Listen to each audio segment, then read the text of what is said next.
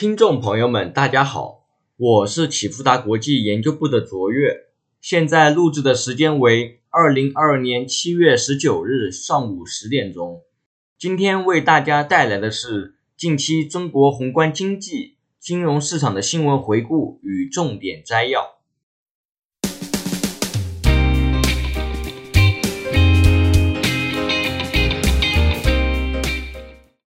宏观经济数据方面，上周公布六月份社融、进出口、工业增加值、固定投资、社会消费品零售总额数据以及二季度 GDP。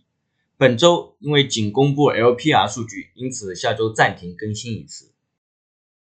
社融方面，六月新增社融五万一千七百三十三亿人民币，较去年六月增加一万四千七百一十六亿人民币。结构上来讲，新增政府债券明显高于去年同期，显示疫情缓和之下，稳增长得以施展拳脚。值得留意的是，今年上半年几乎已将2022年政府专项债额度用完，后续需要重点关注的是是否提前使用2023年的额度。企业贷款方面，不论是短期贷款还是中长期贷款，均远好于去年同期水平，显示疫情好转、复工复产。政策支持等多重影响下，企业信心逐步修复，对未来经济的悲观有所改善。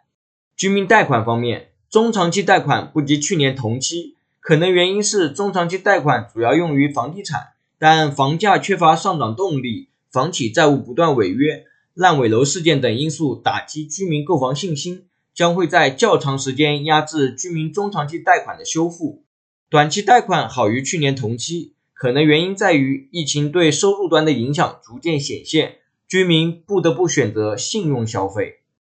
进出口方面，中国六月进口总额两千三百三十三点二二亿美元，同比降至百分之一；出口总额三千三百一十二点六四亿美元，同比降至百分之十点三；贸易余额升至九百七十九点四一亿美元，进口同比持续回落，同时进口总额仅小幅回温。反映出，即使六月全面复工复产，中国的内需仍然偏弱。出口同比回升，出口总额也较上月大幅走强，更多反映的是前期积压订单的集中释放。考虑到海外衰退风险越来越大，需求受限，恐降低出口新增订单，致出口增速回落，贸易余额减少。工业生产方面，六月中国工业增加值同比升至百分之三点九。PPI 同比降至百分之六点一，使得名义 GDP 同比拟合值较上月回升。五到六月，中国工业增加值同比回升，得益于疫情缓解下的复工复产稳步推进。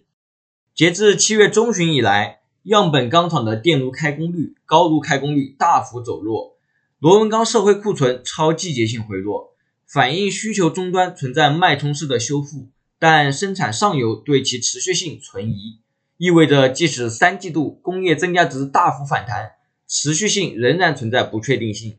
结合上周公布的 PPI 数据，衡量行业供需景气度来看，煤炭开采、铁路、船舶、航天航空器及其他运输设备、电气机械和器材实现量价齐升的高景气度。投资方面，六月中国固定资产投资累计同比降至百分之六点一。其中制造业降至百分之十点四，房地产降至百分之负五点四，基建升至百分之九点二五。本轮投资对经济的拉动主要来自于稳增长政策下的基建拉动，而房地产受三道红线、新房销售疲弱等多重因素影响下而进一步下降，叠加七月烂尾楼停贷事件的影响，对期房产生更深远的冲击，将会继续成为拖累因子。制造业细分领域上，仅化学原料同比上行，其余均显疲态。消费方面，六月份中国社会消费品零售总额同比升至百分之三点一，其中商品消费同比升至百分之三点九，餐饮消费同比升至百分之负四点零。餐饮消费仍然偏弱，主因还是在于堂食开放程度相对有限。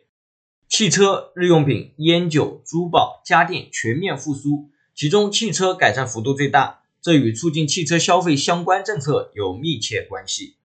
七月份房企暴雷、烂尾楼事件打击购房者信心，也会间接对家电消费产生抑制。另外，央行二季度调查问卷显示，城镇储户对未来三个月增加大额商品、旅游、购房支出的比例较一季度再度下降。消费复苏的可持续性将与收入密切挂钩。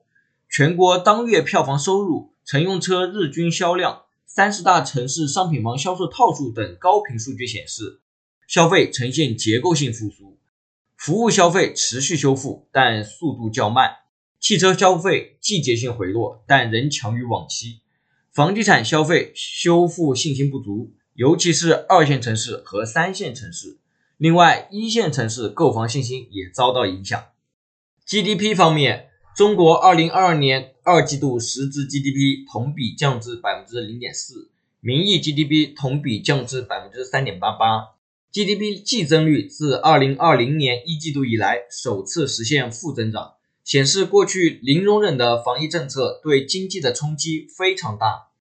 三大产业结构实质增速来看，虽然三大产业同比均出现不同程度的回落，但一产存在一定韧性，二产和三产所受影响更为明显。二产中，工业受停工停产的影响下滑非常明显，但建筑业不降反升，稳增长发力显著。三产中，房地产降幅扩大。未来仍将形成一定拖累。市场方面，上周上证指数下跌百分之三点八一，深圳成指下跌百分之三点四七，创业板指下跌百分之二点零三，科创五零下跌百分之二点八八，沪深三百下跌百分之四点零七，上证五零下跌百分之五点一四，中证五百下跌百分之三点二四。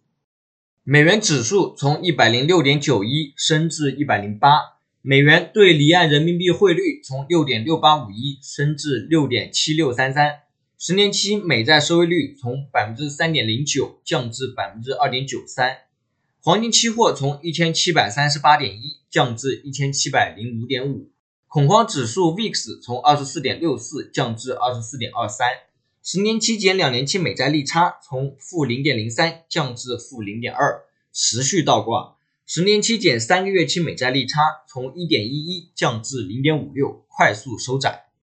一九八五年以来，十年期减两年期美债利差和十年期减三个月期美债利差均变为负值后，美国经济陷入衰退的概率为百分之百。美国国债市场交易逻辑正在从加息缩表转向美国经济衰退的预期，长短利差持续缩窄，美国衰退风险正在加剧，警惕外需放缓带来的冲击。截至二零二二年七月十五日，A 股创二百四十日新高的股票数量为一百家，较上上周五增加二十家；创二百四十日新低的股票数量为七十七家，较上上周五增加六十二家。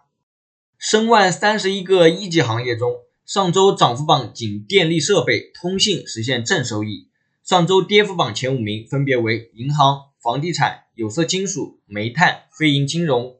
上周涨幅榜中共有两个一级行业上涨，二十九个一级行业下跌。如果你想更及时的获得最深入的新闻解读和最具前瞻性的市场分析，请用 lie 搜寻启富达国际 Line at 或者 FB 搜寻启富达国际并关注。如果你想像我一样能够轻松看懂经济数据，欢迎报名启富达国际财经基石课程。以上是近期中国经济数据和重大事件。最后，启富达国际感谢您的收听，我是卓越，我们下次再见。